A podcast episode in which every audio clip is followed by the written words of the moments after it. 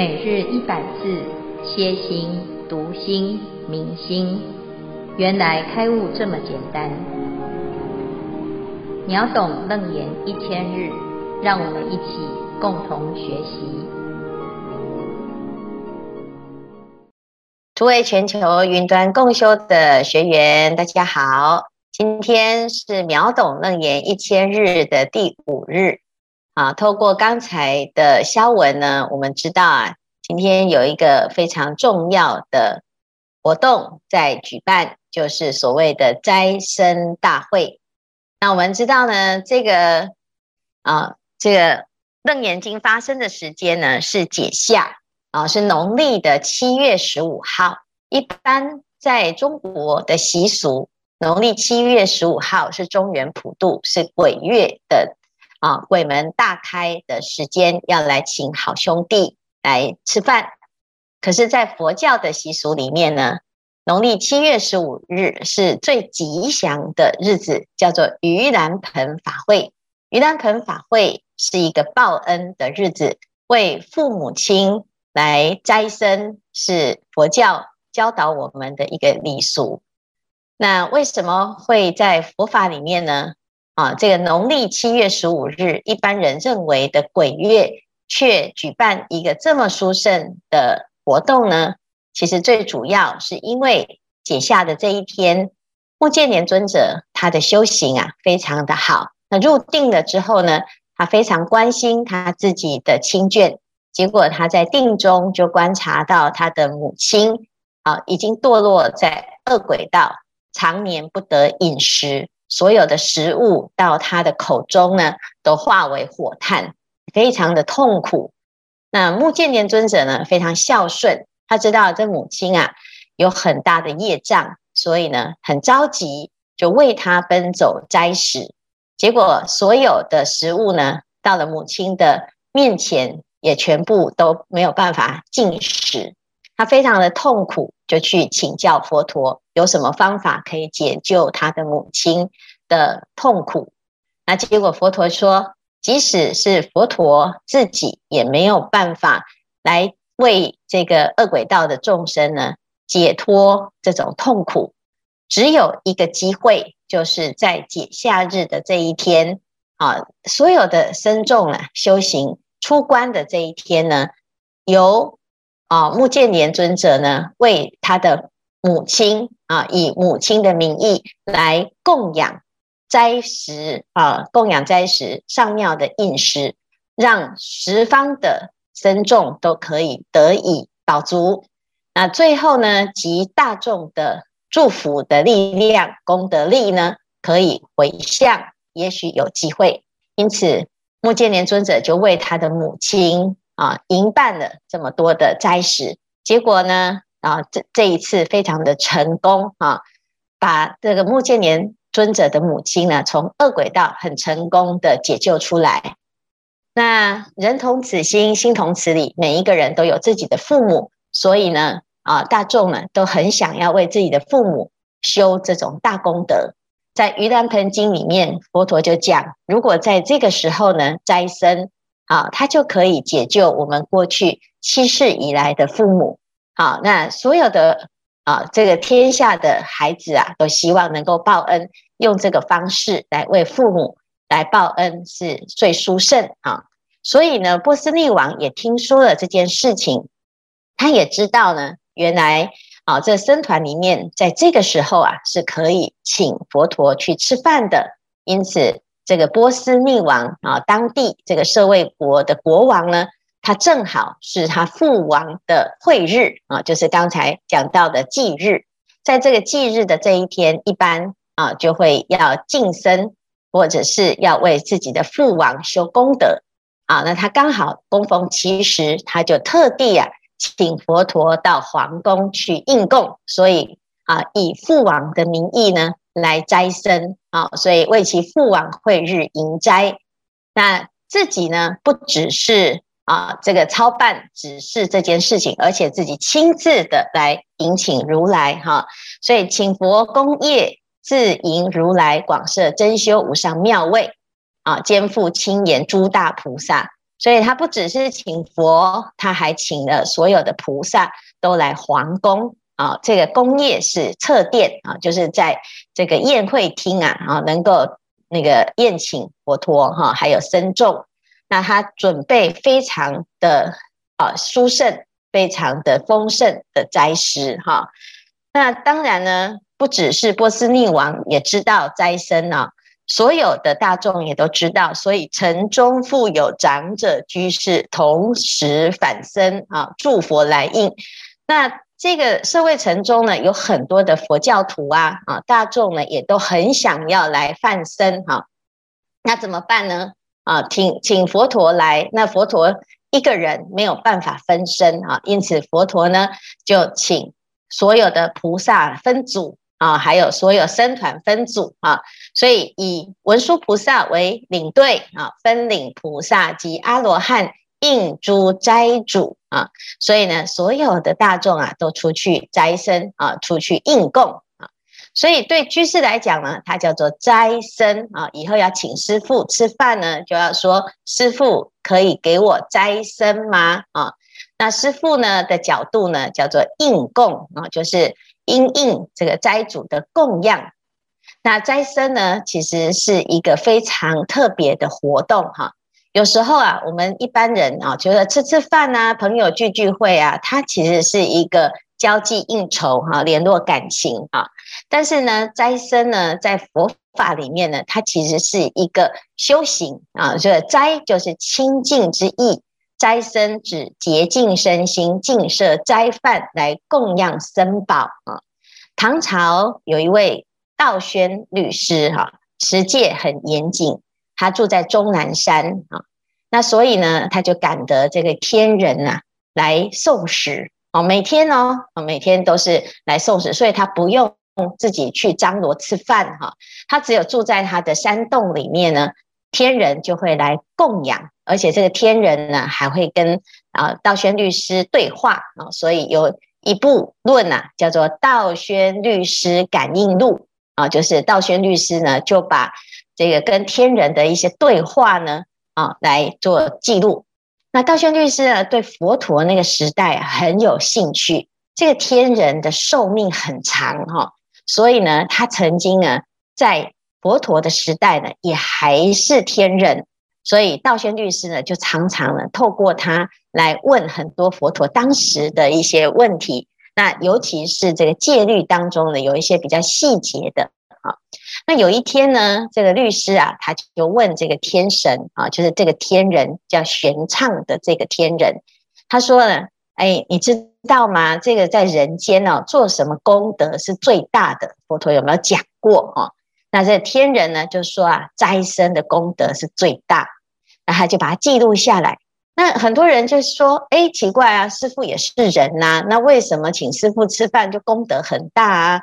啊，那这到底是为什么？哈，其实呢，虚云老上就讲过，因为佛法的流通到现在这个时代呀、啊，是要要由僧人来弘法。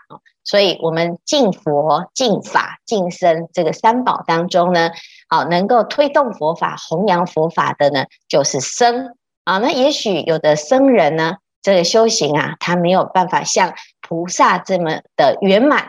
但是呢，啊，我们僧人的活动，他的主要的工作就是弘扬佛法。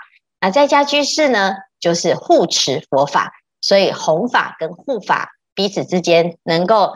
有很好的互动呢，哎，很好的团结，上下一心啊，就会成就佛法的流通，还有佛法的兴盛啊。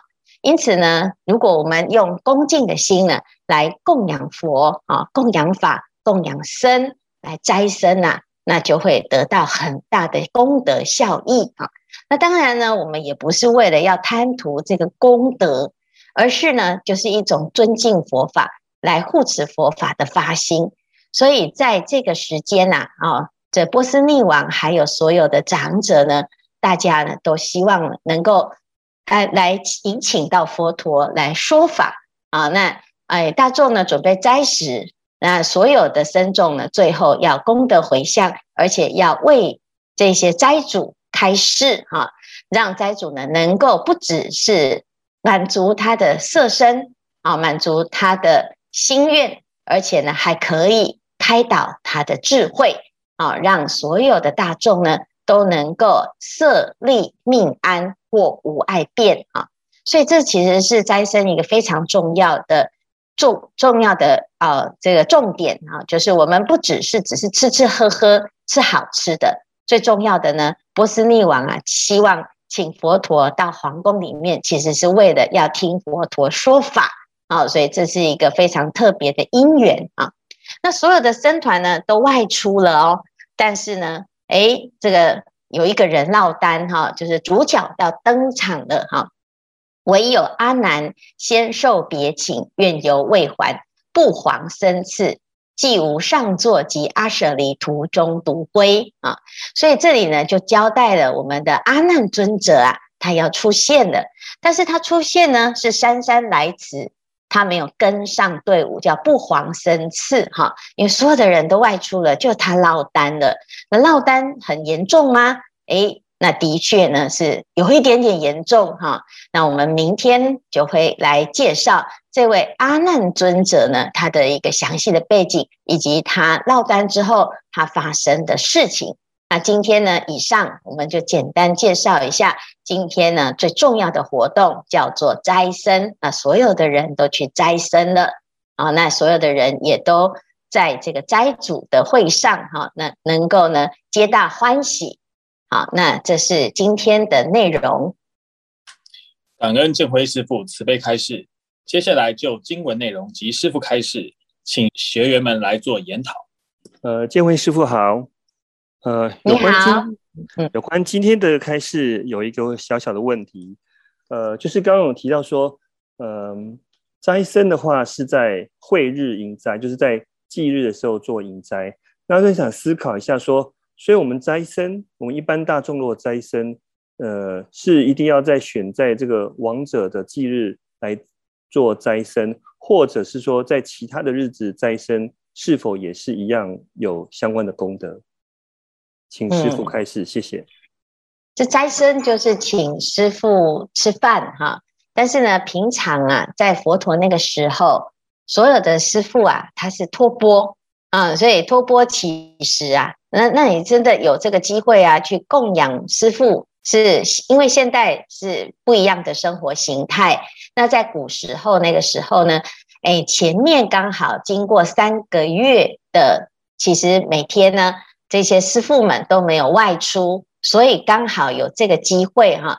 今天是这个解禁日啊，就是休假日，所以刚好呢，所有的人也没有准备要出去托钵，因此波斯匿王就利用这个时间来。啊，来迎斋啊，来起见这个斋食供养的活动啊，那刚好是波斯匿王的父亲的忌日，就是是非常非常巧合，所以这个父亲呢也是很很会选时间哈，所以就是这个就是刚刚好啊，不是所有的人在这个会日的时候都可以遇得到师父可以供养哈。那所以呢，这是因为盂兰盆的关系，是农历的七月十五日解夏这一天有这个斋生的活动啊。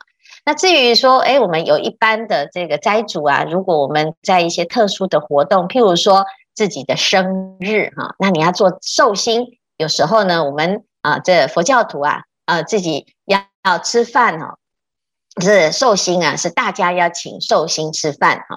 但是呢，如果是佛教徒的话呢，你生日这一天啊，你就最好就是请师傅吃饭啊，因为呢，这个寿星要做功德啊，所以呢，也喜事也可以斋生哈，那丧事也可以斋生。那这个斋生呢，它不是绑定在某一种时节，但是呢，啊，要能够了解哈，那师傅们也许不是。每天都有空啊，所以呢，还是要先跟师父来做一下协调啊。那通常呢，啊，因为道场每天有每天的作息哈，所以如果呢，我们要统一要有斋僧的活动呢，就是这个节下安居的时候是最理想啊。所以这是为什么在这个时候特别提到这个斋僧啊。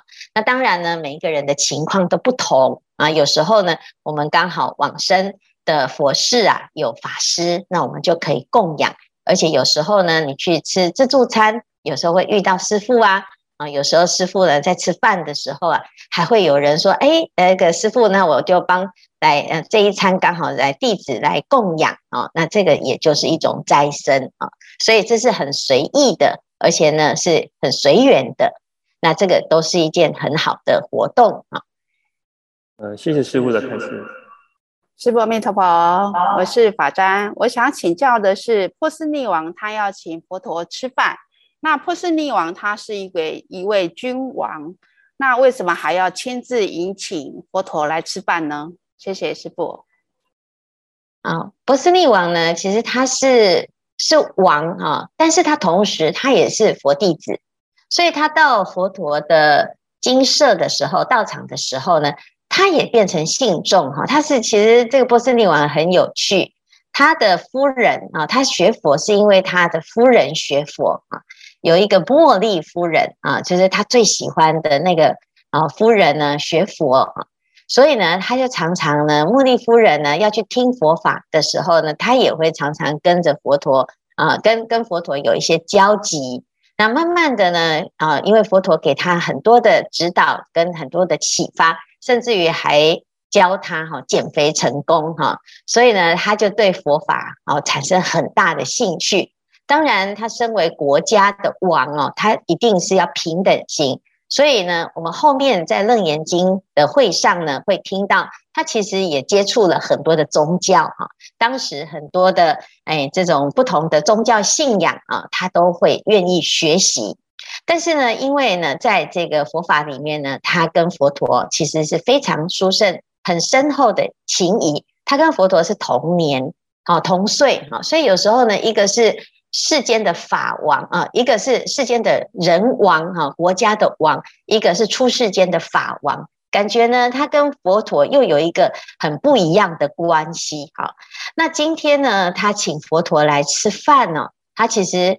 一方面呢，是因为他是这个国家的国王，他必须在礼数上哈有一个表达哈。二方面呢，他自己又是佛教徒，所以呢，又是他父亲的忌日，他作为功德主啊，所以呢，他特别的亲自。所以在这边我们可以看到经典里面特别写说，自迎如来，就是他很重视这件事情，他亲自去恭迎如来的。所以呢，这个是身为佛弟子哈，他会放下他自己世间的这个身份啊，他不会说高高在上，我就是国王啊。那当时呢，印度有一个很好的礼俗哈，就是他们非常尊敬修行人，不只是佛教哦，他这对所有的修行人都是非常非常恭敬的啊。像这个南部的这个啊迦叶色，哎，这个啊，哎，那个。呃，南部的那个频婆娑罗王哈，他们呃的家族哈，家族的这个习俗就是每天每天他会供养千僧啊，就是一千个出家的修行人。那那个僧呢，他不只是佛教的啊，他凡是呢所有修行人，他们都会每天每天的供养一千个修行人。所以呢，在频婆娑罗王的这个斋。在供的这个行列当中呢，他也曾经供养过还没有成道的佛陀啊。那他将这个频婆娑罗王呢是非常非常喜欢佛陀，他甚至于呢希望佛陀可以不要再继续修行，而留下来跟他一起共治国家哈。那这但是呢被佛陀拒绝的，所以后来呢佛陀在成道之后呢，他就。回到啊，这个频婆娑罗王那边呢，为他开示停留了一段时间哈。那后来呢，就被这个舍卫国的啊，这这个吉孤独长者请到舍卫国，所以开始呢就跟波斯匿王结了缘。那我们可以从这里就可以看到，这个国王其实是很不错哈，就是很恭敬而且很尊重修行人。好，所以以上呢就是回答法瞻的问题啊。感恩师父。师父阿弥陀佛，我是弟子船长。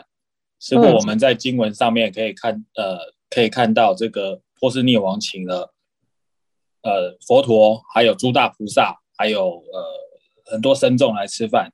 那因为我们在其他的经典也可以看到，呃，请这个僧众吃饭，或者是供养诸佛吃饭呢，他的功德呢是有呃不一样的。然后呢，我们在回向的时候，又会常常会有那个回向文说，呃，财法两师等无差别。那我们用相同的恭敬的心来供养三宝，或者是供养五戒居士，或者是供养呃阿罗汉等等，它的功德的差别分别是什么？感恩师父。哦，我们刚刚开始哈，如果你是哎分别心哈，就是有时候呢，大家。其实都是这样哈啊，我们每个人都希望能够供养到阿罗汉呢。如果供养到阿罗汉呢，这福报很大。那甚至于每个人都很最最好就是可以供养到如来嘛，佛陀是最好的哈。但是呢，在佛法里面呢，佛陀讲啊，其实你用分别心来供养啊，当然它也有功德哈，但是呢，都不如什么以平等心来供养一切的众生。所以在佛法里面有讲到这个福田呢，啊，不只是对上的这种恭敬有福报哦，而且呢，如果呢你很对病人很慈悲啊，然后甚至于呢对这个鳏寡孤独废疾啊这些残疾人士啊，或者是呢弱小的一切的大众，或者是这个动物啊，你有慈悲心的时候啊，啊，你的功德呢是等同于供养如来的功德。最重要的是，因为你有那个慈悲心，啊，所以对上呢要有恭敬心，对下要有慈悲心。那这样子呢，你的功德就没有差别啊。那我们在讲说斋生功德最大，其实是因为这个出家人的身份哈，他的工作工作内容啊，就是我们刚刚一开始在读华呃的楞严经的时候讲，从佛转轮妙堪遗嘱嘛，所以阿罗汉们。呃的工作就是要帮佛陀转法轮，所以是以因为流通啊的这个啊工作哈，流通佛法这个工作很重要啊。那有些人呢，他会对出家众有误解，他想说，哎，这出出出家人呢，不是生产每天就只有念经啊，那他也没有什么功能呐，他是这个社会的寄生虫哈。所以其实呢，其实并不是，只是我们的工作不同，我们是一个心灵工作者啊。所以呢，其实大众呢，嗯，说有功德呢，啊，其实最重要的功德是因为你有恭敬的心，有护持的心，就会有很大的功德。那同样的呢，我们如果在家孝顺父母啊，出外呢，能够照顾我们的朋友。啊，那不会因为自己学习了佛法哈、啊，觉得自己很了不起，功德很大啊，啊，那就看不起你别人都没有修功德的。那如果呢，你都能够这样平等心的话，那佛陀说这是功德最大的，因为世法平等，无有高下，即名阿耨多罗三藐三菩提哟、哦，啊，所以其实呢，我们今天谈到这个功德啊，感觉听起来好像常常会听到，但是事实上最重要的是我们自己的心。一定要很知道自己的发心。感恩正辉法师慈悲开示，今天的共修功德圆满。